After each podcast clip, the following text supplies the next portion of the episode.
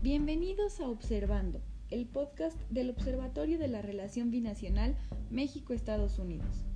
En este proyecto discutiremos acerca de los temas más relevantes en la coyuntura binacional de la mano de nuestros investigadores y distintos expertos que debatirán y nos compartirán sus ideas. Quédate con nosotros.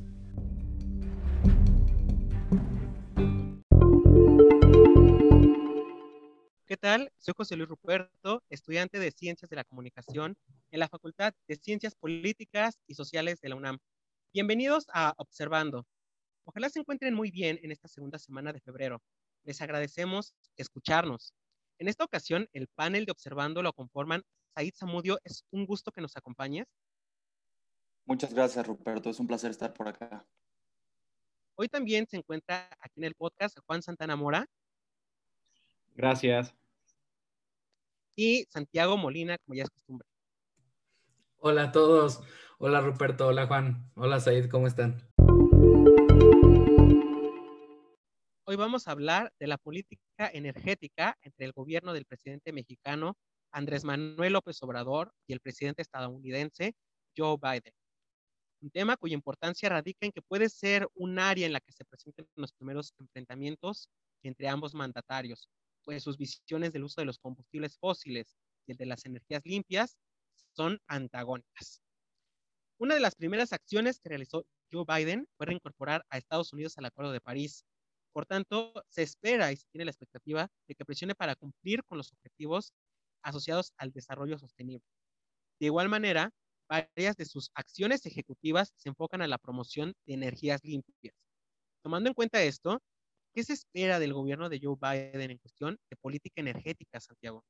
Pues, eh, de hecho, cuando, cuando, especialmente cuando estaba siendo candidato para la nominación demócrata, eh, eh, Joe Biden se enfocó muchísimo en, cambio climático, precisamente porque varios de, varios de los otros candidatos a la nominación demócrata tenían un enfoque de, parar el cambio climático, de cambiar la, economía hacia una economía de energía limpia. cuando, cuando ya fue contra Trump como candidato del Partido Demócrata, todavía siguió hablando de esta transformación, pero ya tomó una postura bastante más eh, eh, moderada, precisamente por este miedo que se tiene de que una, eh, un abandono de la energía fósil causaría una cantidad gigantesca de desempleo. Sin embargo, claramente él, se posicionaba como promotor de la energía limpia, no solo por cuestiones de cambio climático, sino como una oportunidad de crear eh, nuevos empleos, nuevos empleos bien pagados y, nuevos empleos ubicados principalmente en eh, eh, zonas rurales, pero también en la, en la clase media estadounidense. Y entonces, bajo esta lógica, él ve la transformación del sistema energético estadounidense y mundial no solo como una cuestión de eh, eh, cambio climático, sino como de desarrollo económico. Eh, realmente acepta la realidad en cuanto a que la energía fósil, pues es una energía que, se está acabando, ¿no? La, capacidad que se tiene de producir petróleo y gas natural cada vez es menor, entonces pues está, está esta lógica de, bueno, de por cambio climático o no, vamos a tener que irnos. Y a través de eso busca unirse al, regresar al Tratado de París, al Acuerdo de París, eh, y también está cancelando varios proyectos de eh, masivos energéticos, como es el Keystone Pipeline, que buscaba eh, recorrer todo Estados Unidos para proveer petróleo y gas. Entonces, esta, esta lógica es, vamos a, retroceder de varias de las medidas que realizó Donald Trump, pero eh, que no podemos luchar contra el cambio climático solo como país estadounidense. Entonces se va a unir a la comunidad internacional, pero también se espera que utilice su poder diplomático para impulsar a otras economías, a otros países, a tomar medidas eh, eh, en contra del cambio climático. Es ese, ese punto específicamente el que pone en entredicho a, el gobierno de López Obrador, precisamente porque, como lo vamos a ver más adelante, no, no tiene este mismo enfoque eh, a favor de la energía limpia y de la transición energética, entonces pues sí se espera que haya un poco de, problemas, ¿no? Precisamente porque eh, Joe Biden ha mostrado que no tiene miedo o no tiene eh, reticencia de utilizar el gigantesco poder político que tiene Estados Unidos para impulsar esta agenda eh, no solo de, cambio climático, no solo de, transición energética, sino también en otros elementos, pero específicamente en la cuestión de, energética, yo sí creo que va a haber un, gran choque entre México y Estados Unidos precisamente por las administraciones en turno. Santiago, también me parece importante retomar que dentro de sus propuestas, Joe Biden justo eh, proponía hacer una cumbre em, climática global bueno, una cubre mundial, mejor dicho, dentro de sus primeros días de gobierno, justo como lo comentas, para persuadir a otras naciones y unirse a estas medidas para cumplir los objetivos asociados con el desarrollo sostenible. Y esto es muy importante porque puede ocurrir también que hay empresas que en busca de eh, territorios o de países en donde quizás no haya una visión o no haya este interés por perseguir esos mismos objetivos, pues se instalen, ¿no? Entonces es eh, otra de las cosas que se mencionaba dentro de sus propuestas, ¿no? De justo evitar que eh, empresas fueran a naciones como China, por ejemplo, ¿no? A instalar fábricas o cualquier otro, mm, otra fuente, ¿no? De producción que pudiera generar contaminantes. Claro, e, e, ese, eso es algo que, vamos a, tener que ver si realmente puede realizar estas cumbres, estas eh, juntas, especialmente en, la coyuntura actual, donde eh, claramente la prioridad de las administraciones eh, nacionales, de, los gobiernos de, diversos países, no es el, combate al cambio climático, es, es la crisis fitosanitaria. Entonces, pues bueno vamos a ver cómo, cómo se realiza esto. Eh, tristemente, bueno, este, este episodio no, no, estamos enfocados tanto en el cambio climático, sino en la política energética, pero en el, eh, eh, esperamos pronto poder hacer un episodio sobre el cambio climático, donde vamos a hablar un poquito más sobre, pues, qué es lo que pasó con el cambio climático y, el calentamiento global durante la, cuarentena, ¿no? Porque al principio de la cuarentena vimos eh, ciertos elementos donde parecía que disminuyó eh, eh, la contaminación, donde había reportes de animales que, parecían haber estado extintos o en, peligro de extinción que, estaban en las ciudades pero ahorita vemos que en realidad la cuarentena tuvo un impacto muy adverso al cambio climático. Tristemente ahorita no nos podemos enfocar en eso, pero eh, si les interesa, les recomiendo eh, mantenerse eh, atentos ¿no? a, los episodios de, de, Observando, porque sí planeamos hablar mucho más a fondo del cambio climático. Por supuesto, y para los escuchas que quisieran leer algunas de las propuestas que hizo Joe Biden en materia de política energética, pueden consultarlas en la página de Biden.com, si no me estoy equivocando, ahí es donde podrán acceder a esta información eh, de primera mano.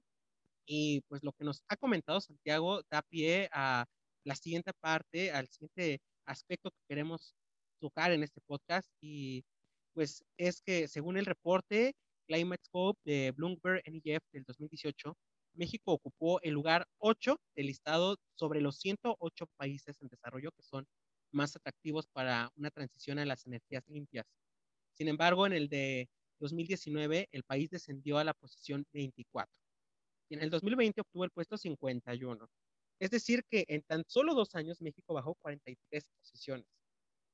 Al mismo tiempo vemos eh, la promoción de megaproyectos energéticos en México como la refinería Dos Bocas. Y pues esto nos hace eh, observar un alejamiento del uso de energías renovables, o bueno, por lo menos que este pasa a segundo término por parte del gobierno mexicano. Entonces, ¿a qué le podemos atribuir esto y en qué consiste la política energética del actual gobierno de México? Juan, yo sé que tú nos puedes hacer ahondar más en esta cuestión. Hola Roberto, muchas gracias. Eh, Sí, creo que para problematizar cuál está siendo la posición del gobierno actual hay que llevar a cabo que los combustibles fósiles a nivel eh, global representan el 79% del consumo de energía mundial y que incluso eh, British Petroleum, que es muy curioso que sean agencias petroleras las que hablen de la energía, eh, que para el 2040 será la principal fuente de energía aún así.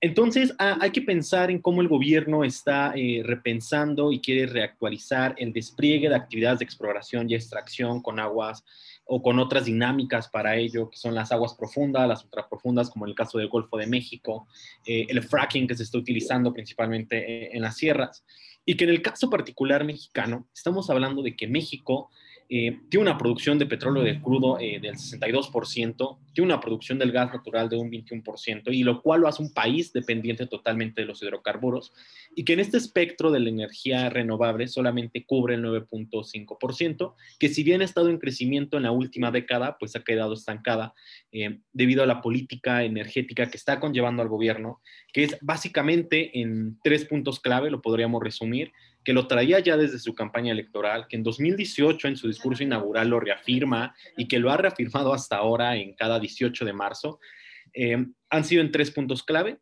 que va prácticamente en la producción, el procesamiento y la generación, y que va en seis eh, acciones concretas, ¿no?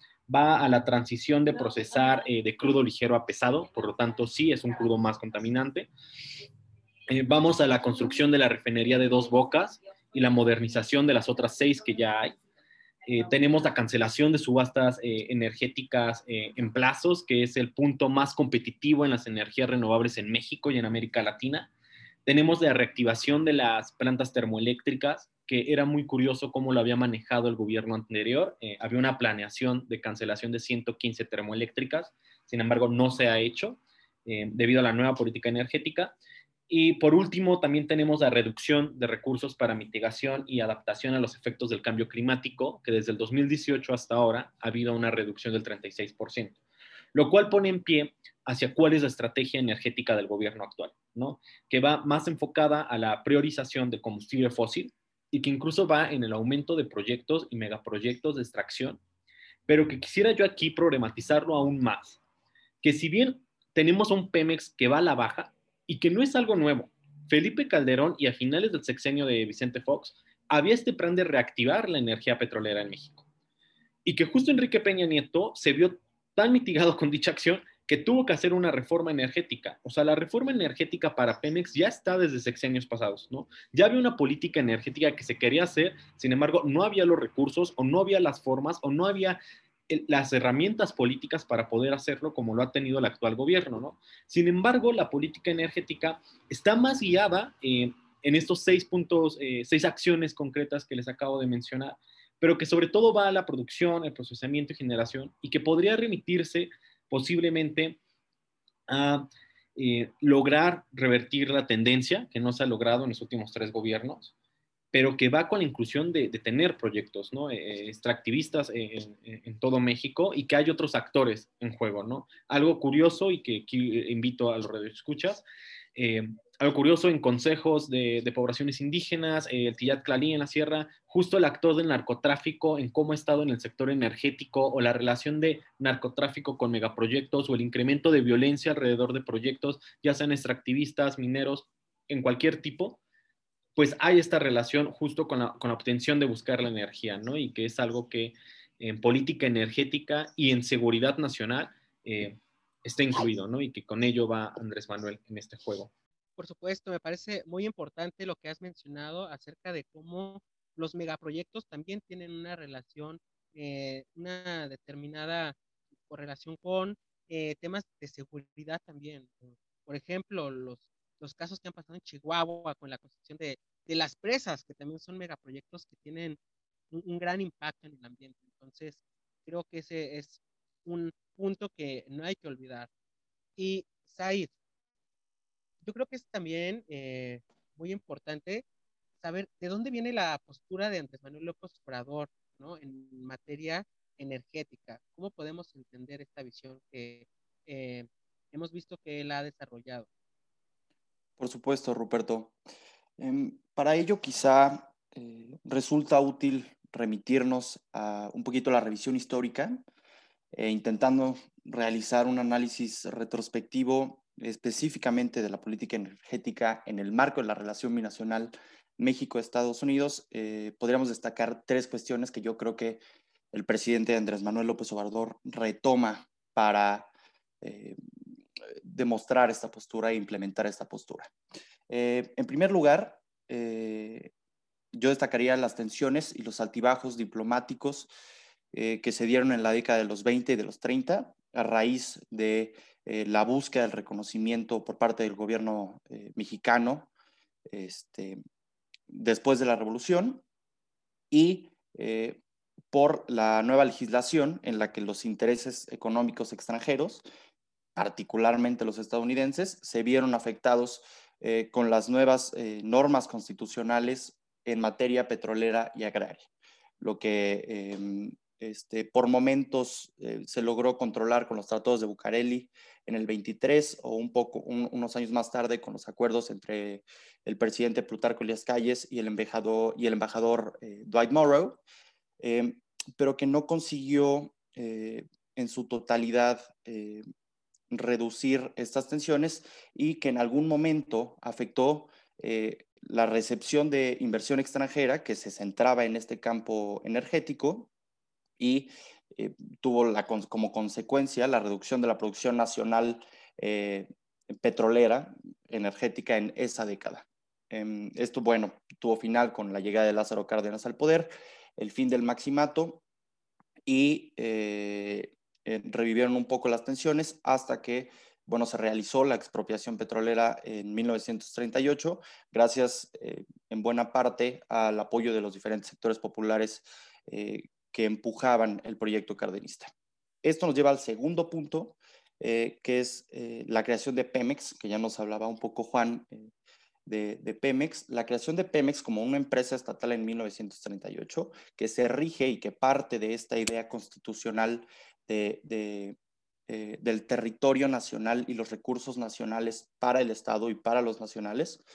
Eh, y que tuvo una importancia económica para eh, el, desarrollo económico del país, sobre todo a partir de la década de los 50 y eh, particularmente en la década de los 70. Y como tercer punto, que, creo que aquí es donde, donde se encuentran un poquito más el desenlace, la postura del presidente López Obrador, es que durante años, a pesar del proceso de apertura económica del país, en el siglo pasado, eh, a finales del siglo pasado, y la reducción del papel estatal que, hubo eh, en la economía, los hidrocarburos eh, siguieron bajo reserva del gobierno mexicano hasta la reforma económica de 2013 y 2014, y así se, estipulaba en la ley de inversión extranjera. Incluso, y, y, fue paulatina esta apertura. Entonces, em, yo creo que se trata de una eh, continuación de la línea discursiva del presidente con respecto al neoliberalismo, que eh, en este caso específico, que es el petróleo y los hidrocarburos, eh, con la reforma energética se permitió el ingreso de estos capitales extranjeros a un campo que incluso en el marco del neoliberalismo de los 90 y de los 2000 se encontraba reservado para el Estado.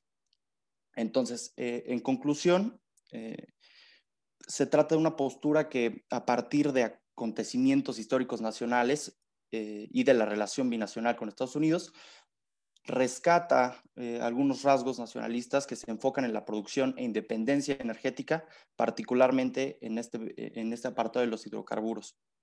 Em, lo que quizá queda un poquito en duda es si esta postura se adapta a las condiciones de la relación binacional actual, por un lado, y por el otro eh, a las condiciones climáticas y medioambientales del mundo actual que, eh, como lo veremos eh, quizá en este episodio un poco más adelante o en algunos otros, hay, hay, una situación de cambio climático que, que quizá exige un cambio en las políticas gubernamentales.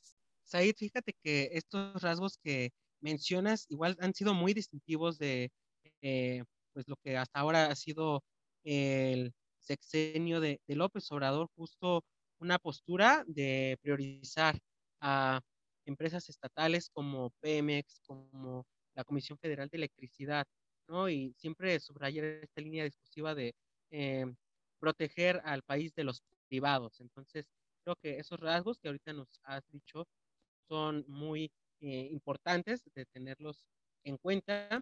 Y bueno, además, eh, política energética, vaya, es, es, una cuestión que va muy de la mano con un cambio climático y creo que no solo en México, sino en muchos países del mundo se atraviesan ¿no? por estas disyuntivas de eh, cómo desarrollar una política energética que provea a los diferentes países de recursos económicos, pero a la vez que eh, respete sus recursos naturales, que a la vez no sea tan eh, impactante para el entorno natural de los diferentes lugares.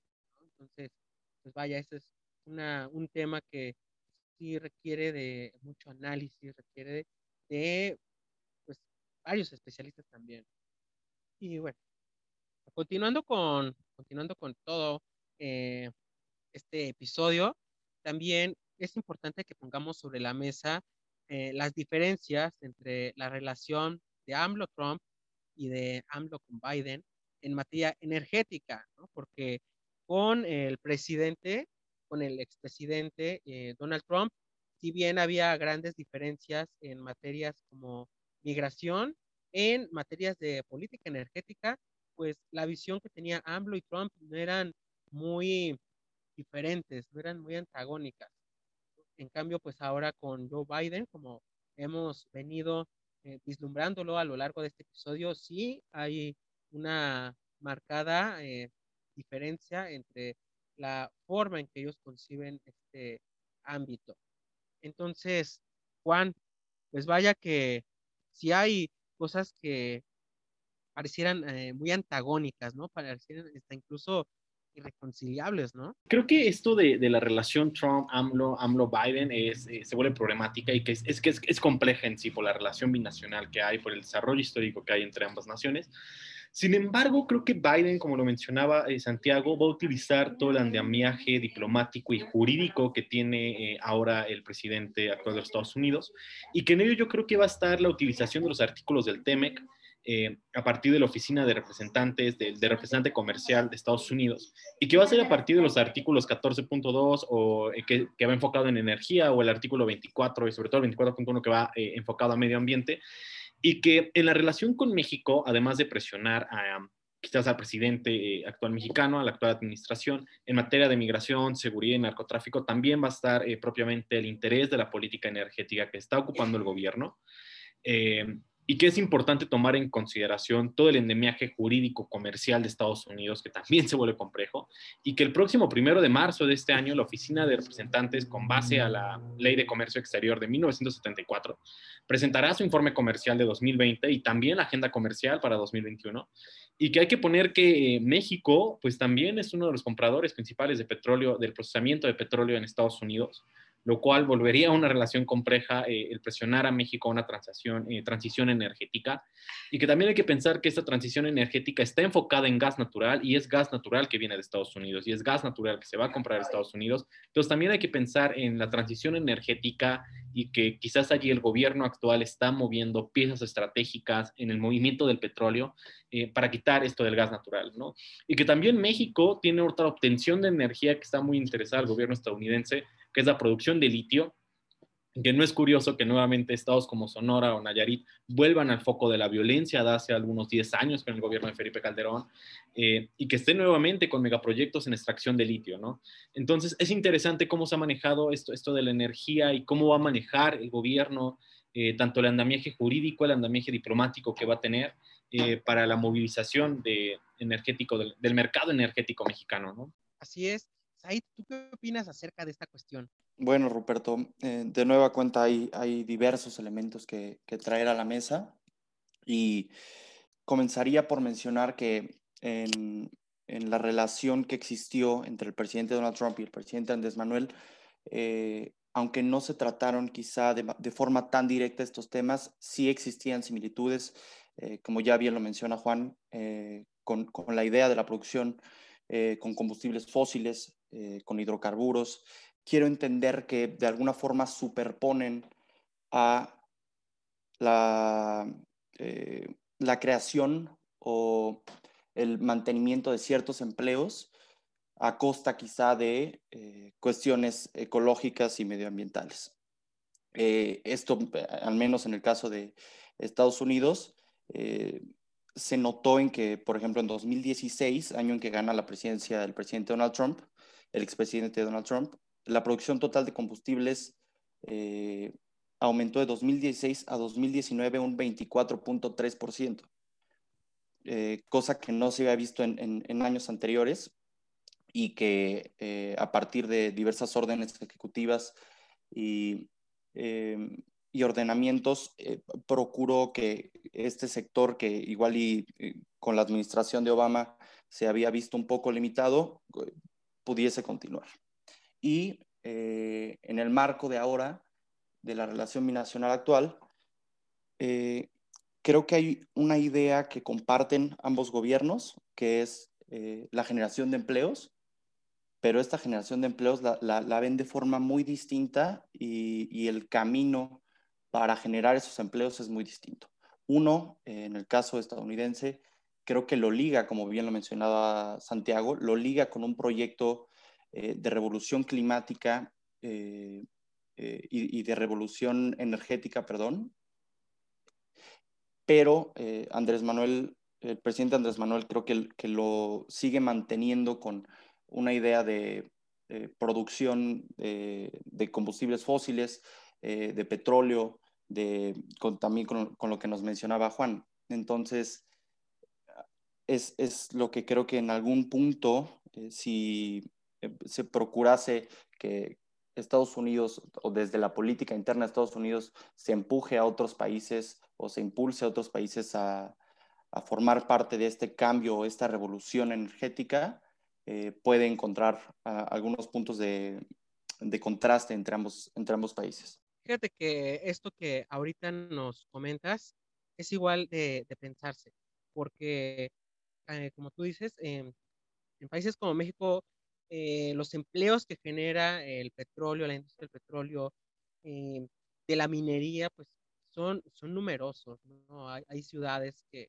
incluso se han fundado en, alrededor de esas industrias, ¿no? Y que tienen una historia ligada a ellas, ¿no? Entonces, justo es muy contrastante, ¿no? Eh, con la visión que, que, tiene Biden y que justo en, en una de las publicaciones de su página que hace rato les conté que no es Biden.com, es YoBiden.com. Bueno, pues hay una, publicación que se llama Nueve elementos clave del plan de Joe Biden para una revolución de energía limpia. Entonces, eh, revisando un poco el, el documento, me llamó la atención justo el punto 9, que dice cumplir con nuestra obligación con las comunidades y trabajadores que han arriesgado sus vidas para producir combustibles fósiles hicieron posible que Estados Unidos ganara guerras mundiales y se convirtiera en una potencia industrial. Justo, pues esto me llama la atención, eh, un poco escuchando la intervención que nos has dado, porque nos habla de cómo Biden también contempla a todas las personas que trabajaron en esas industrias, ¿no? Y que, pues, en un cambio de de energías, ¿no? En estas industrias, pues podrían verse afectadas. Entonces, creo que ese es un, un, punto que también nos hace ver eh, estas, estos contrastes entre ambas visiones.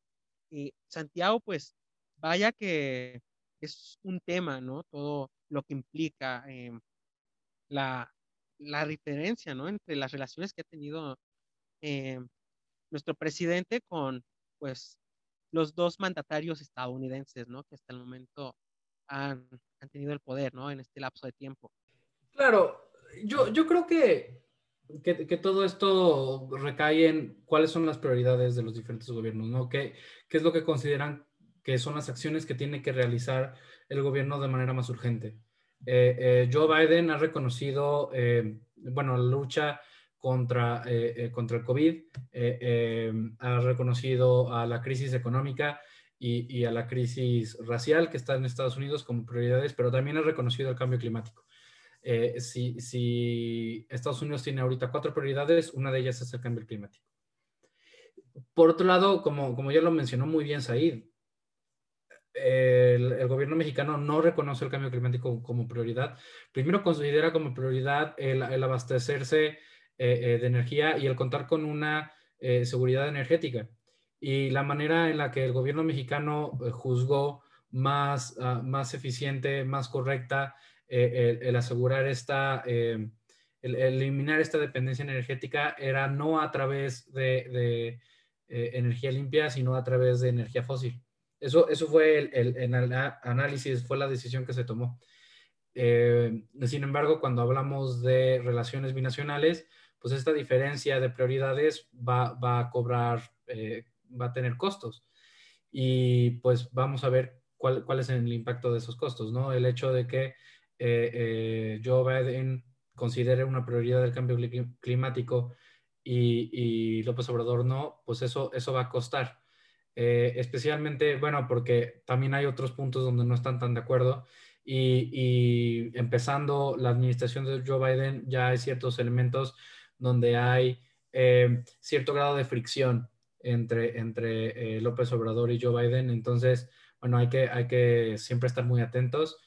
Yo, yo veo eso, eso que dices, eh, Ruperto, que creo que es súper claro. a veces se ve cualquier innovación, cualquier nueva tecnología, se ve claro como una gigantesca oportunidad, pero también como un riesgo. Cualquier nueva tecnología puede generar desempleo gigantesco, ¿no? Si tú automatizas todos los trabajos, pues eso, eso va a generar un desempleo importante. Eh, lo mismo con la energía limpia, ¿qué pasa con los trabajos que están dedicados a la energía fósil? Entonces, el enfoque de, Joe Biden siempre ha sido no, no eliminar trabajos de energía fósil, sino suplirlos con trabajos de energía limpia. Obviamente, esto no, no siempre es directo, no siempre cada vez que se pierde un trabajo de energía fósil se va a crear un trabajo de energía limpia, siempre hay temas.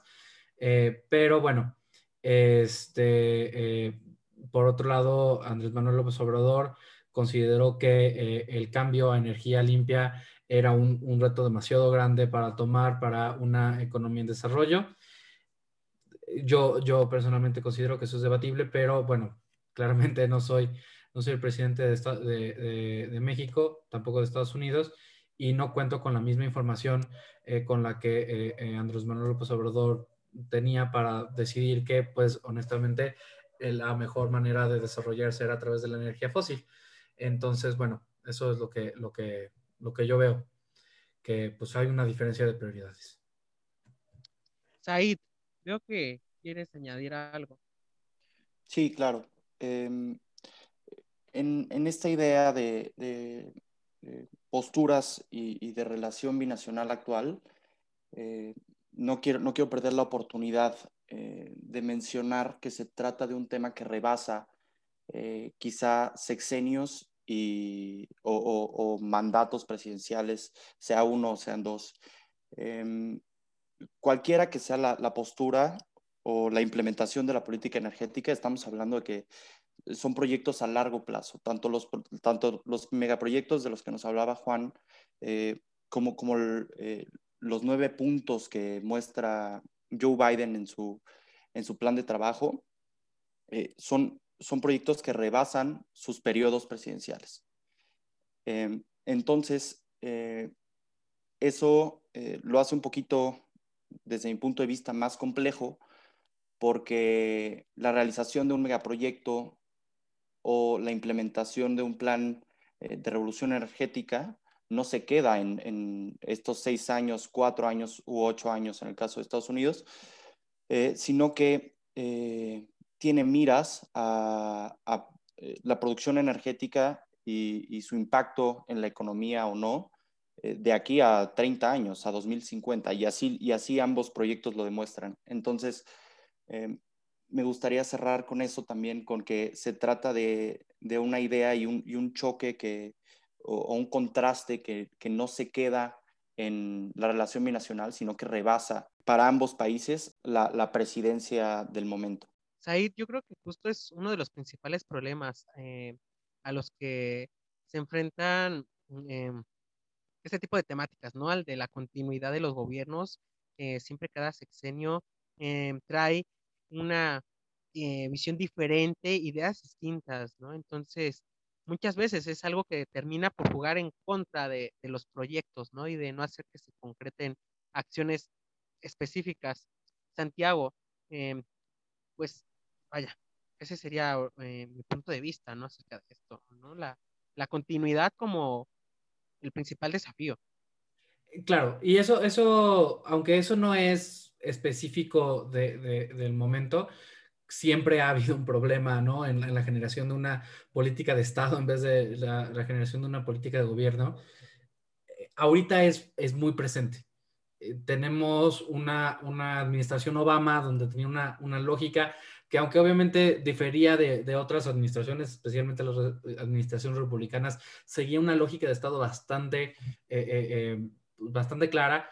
Con Trump hubo hubo un, corte en eso. Y entonces Joe Biden intenta arreglar eso cambiando algunos elementos, eh, eh, evolucionando otros, pero entonces hay, hay un, paro completo de una política de Estado. Y con López Obrador lo mismo. ¿no? Vemos, eh, aunque con la transición del PRI al PAN y, luego este, que regresó Peña Nieto al poder con, con el PRI, entonces, bueno, vemos vemos que con López Obrador hay, por lo menos en, cuestiones de, eh, política energética, vemos un divorcio, vemos que, se cambió y entonces no vemos una, política de Estado. Y precisamente como acaba de decir ahí, un, megaproyecto, una política energética es algo de muy largo plazo. No puede ir, cambiando con, Estado y Estado. Y entonces pues da, mucho miedo el pensar eh, eh, que Joe Biden podrá cambiar este, el, siguiente, el siguiente presidente de Estados Unidos podrá cambiar esta lógica. Yo lo, que veo un poco mejor, un poco este, más claro en México, es que todo parece indicar que eh, Morena tiene ahorita el, poder político y la opinión pública para mantenerse eh, eh, sexenios más, lo cual permitiría una permanencia a cierto punto de una política de Estado. espero ese sea el caso aunque bueno, como ya lo mencionamos, una política de, energética, aunque sea a largo plazo, que se base en, energía fósil, pues va a tener retos. Bueno, pues nos hemos extendido un tanto más en este episodio, pero sin duda ha sido bastante eh, enriquecedor, han sido muy importantes cada uno de los puntos que hemos tocado. Entonces, le agradezco a Juan que nos hayas acompañado. Gracias, Juan. Gracias por la invitación. Aquí estaremos. Said, también un gusto contar con tu participación en este episodio. Muchas gracias, Ruperto, y muchas gracias también a Santi y a Juan. Santiago, y pues vaya que este es un tema, ¿no? Del que pues era necesario hacer un abordaje en este podcast. Sí, la verdad es que me encantó hablar aquí con ustedes. Creo que vimos eh, temas muy interesantes. Eh, eh, eh, Juan, Juan ha trabajado mucho tiempo en, cuestiones de megaproyectos. Eh, Said es, muy magnífico en el tema específicamente económico. Eh, nos ha ayudado a entender esta, esta cuestión desde, desde muchos puntos de vista. Yo creo que saliendo de este episodio podemos entender un poco, si no es el futuro de, de, la política energética, por lo menos cuáles son las cosas que están en juego, ¿no? Efectivamente, y a ustedes escuchas, los invito a que sigan las redes del Observatorio de la Relación Binacional México-Estados Unidos. Estamos en Twitter, en Instagram y en Facebook. Aquí en la, en la descripción de este podcast van a poder consultarlas para que puedan ver los diferentes contenidos que les ofrece el observatorio. Por mi parte, ha sido todo. Yo soy Ruperto y hasta la próxima.